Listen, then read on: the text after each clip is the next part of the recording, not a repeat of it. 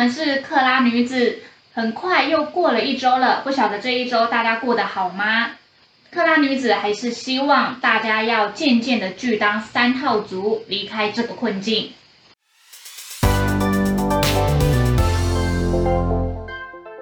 大家好，我是以以拉。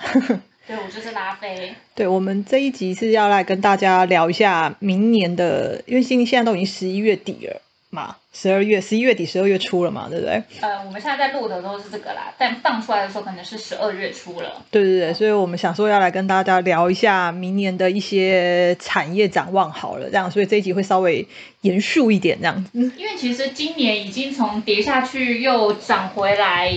哦，对啊，大盘目前为止，我们是还是认为说它是，哎，现在是十一月底，可是现在到时候播出不知道这样，反正我们认为他会做一些简单基本的中小型的修正，但是还是往上了这样子，所以就是想说帮大家捡一些产业的股票，这样让大家可以观观察，对，观察。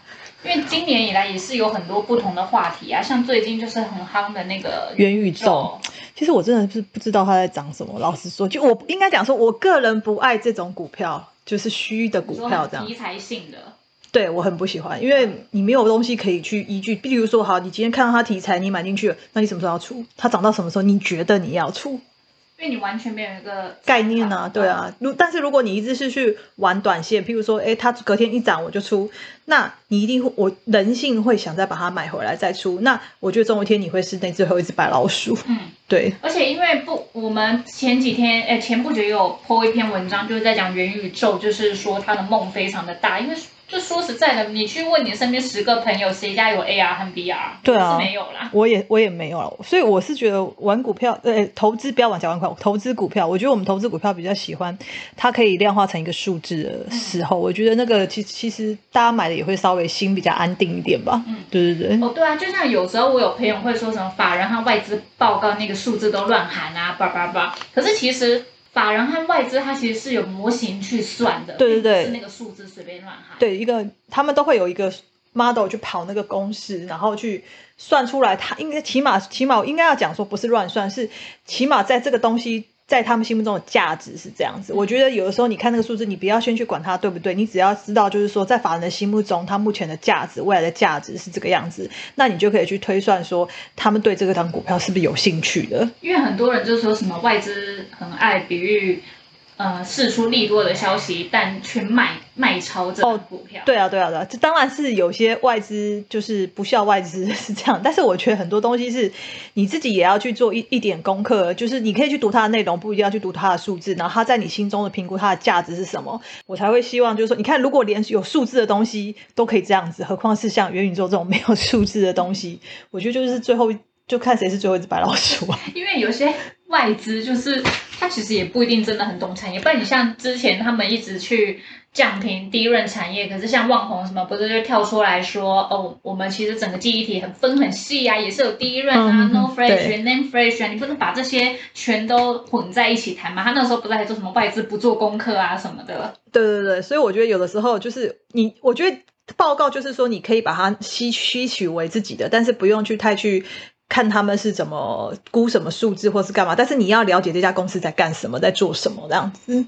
对，因为现在也要到，就是也要二零二二年了。嗯，今天就是想要和大家分享，我们可能觉得二零二二年哪一些族群或是个股比较好，但就是只是我们自己自己觉得，就是给大家做一个参考。哎，那不然我我我先讲好了，因为我觉得拉菲今天要分享的比较。那个就是明年一整年，但是我觉得我现在分享大概，我觉得其实我就做到明年第一季是差不多，比较近啊。因为你很难看一整年，谁知道发生？对对对，因为其实虽然我们现在只是讲一个远远观，但是其实这个真的是要长期每天每天的去追踪它的一些细节。因为你看，嗯，就以今年来讲好了。呃，可能哪里疫情又爆发，然后又封城，或者是哪里又呃，像之前中国大陆限电，这些很突如其来的什么政策啊，什么疾病啊，或者哪里又淹水啊，又干嘛的？你就这些其实很多都会影响到一些产业，所以我觉得我们只是先分享一下我们目前大宏观的一点的看法，然后大家可以往这个方向去走这样子。那我觉得我现在就来跟大家分享一下，就是。诶，大家也知道最近比较夯的就是航空嘛，华航跟长龙航就是涨翻了这样子。那重点就是说，它之后还会不会再涨？这样子啊，就就于我我现在来这样看，我认为它，诶，它今天应该就是过高嘛。那反正下下礼拜说不定还也会，两个礼拜后也会有，反正就是我认为它还是会继续涨啦。因为其实目前航空你也知道，就是之前的疫情的关系嘛，所以就是说很多客运的航空客运业其实都已经就是客人载客这部分，他们已经减少了很多。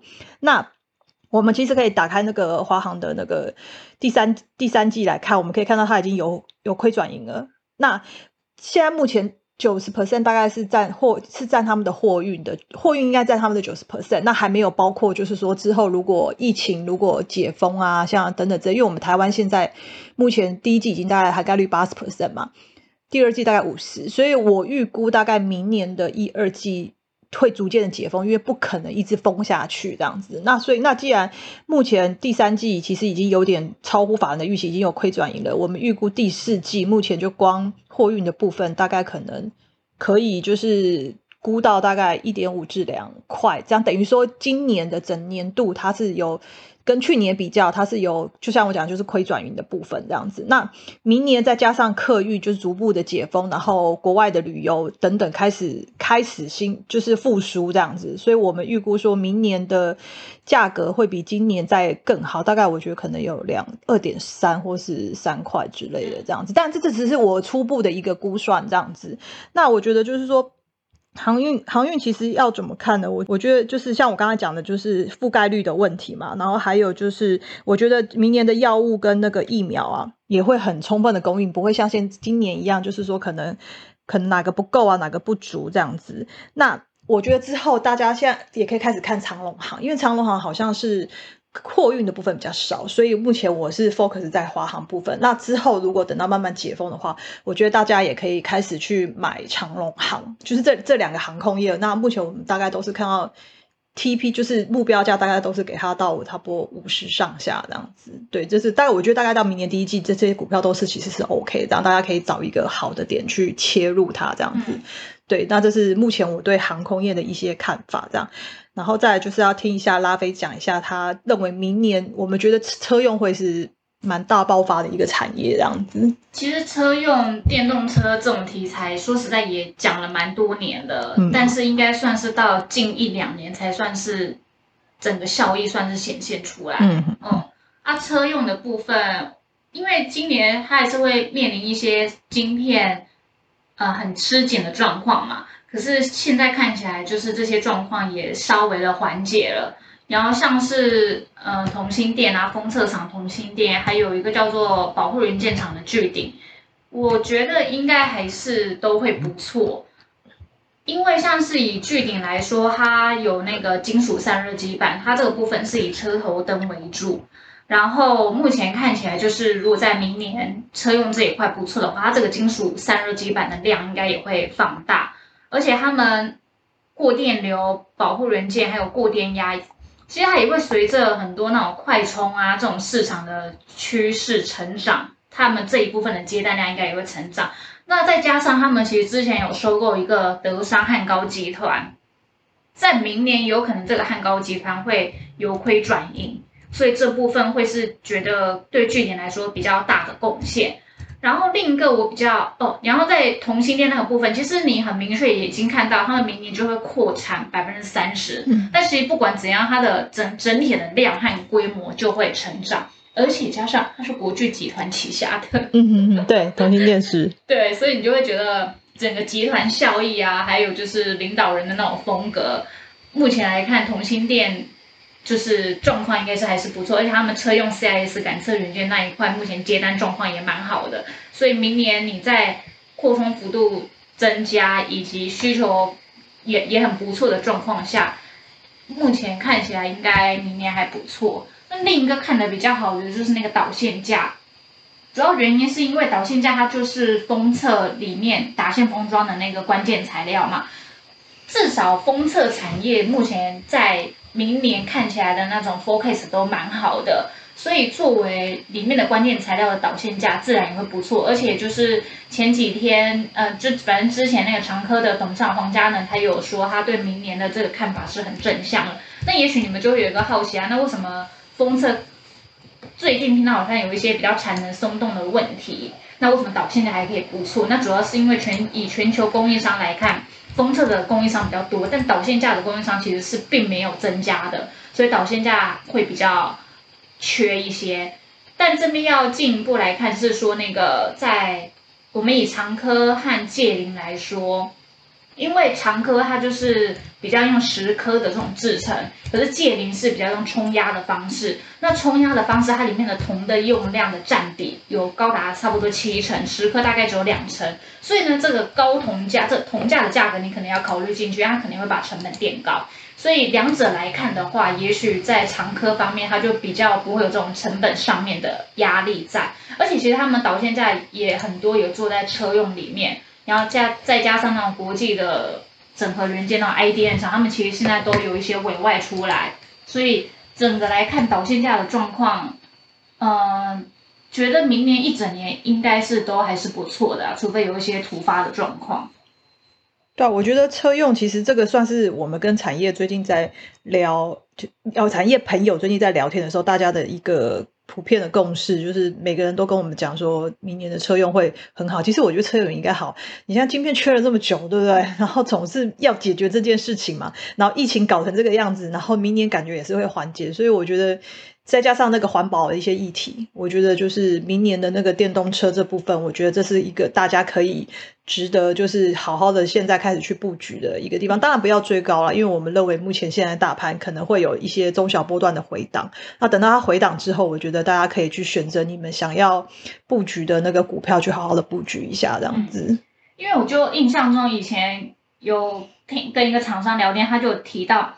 他说：“也许大家觉得电动车的那个规模的量没有增加，可是你们你去思考里面用的什么，比如仪表板呐、各种情境灯呐，或者说可能过去感应的东西没有那么多，它现在感应的东西是越来越多了。所以它虽然车子本身的量或许没有增加很多，但它里面要的 sensor 变得非常的多。对，因为你要想想看，你开了一台车子在路上，那。”我们以前是人为嘛，我们就是可能要左右八方，然后这样关。现在变成说车子在帮你感应，所以它的那些感测元件要要变得非常的多，而且是仅零点几秒的一些事情这样子。所以它安全性要很高。对，所以它要用的东西变得又变得非常多，非常的精密，非常的好。我我觉得，所以就是很多的要求，很多厂商的需求跟要求的量都会增加这样。而且我觉得，呃，车用还有一个保护的壁垒就是。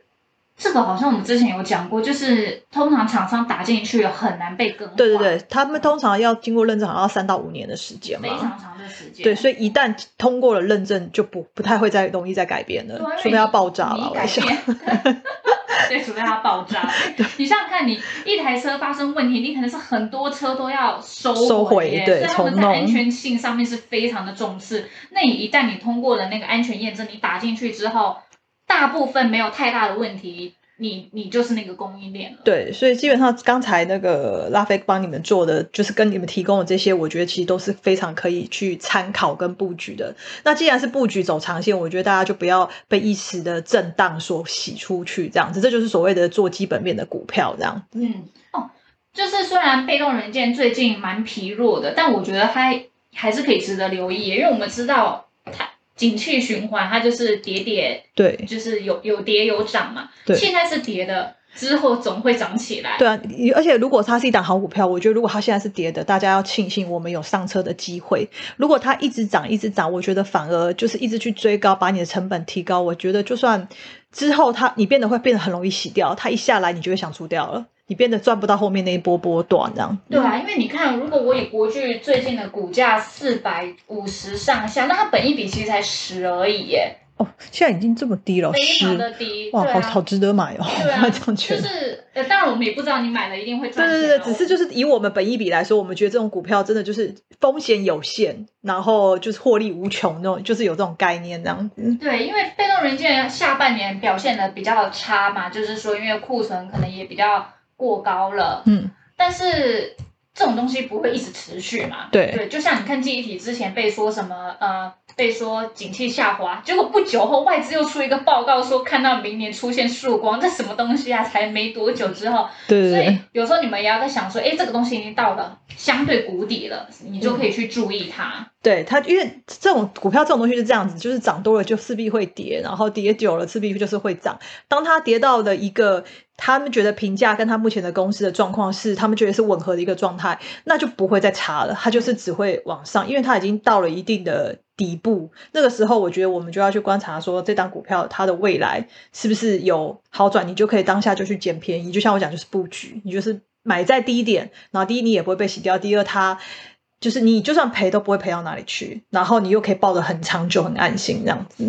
今天我们分享就是说，对于航空还有车用相关的，以及导线架还有备用人件，是觉得是明年来看应该是还不错。但其实应该晶圆代工那一块，其实理论上应该也是还不错。还不错啊，但是就是因为这样子要聊，就是它所涉及的其实还蛮广。我们就是给大家一个就是比较主要的一个方向，嗯然后其他可能就是一些延伸这样子，就有点这样。对，因为我们要知道半导体它是从上游到下游是一连串的，对，是一连串的，而且这是非常复杂的一个东西，这样子。所以你们有时候比如要投资这个族群，其实可以观察它的上下游现在状况怎么样。嗯，其实这不只是观察，你还可以去比对，譬如说这个人跟你讲什么，你去比对一下上下游是不是也是这样，可以印印证这个人是不是在说谎嘛？就是可以这个样子做。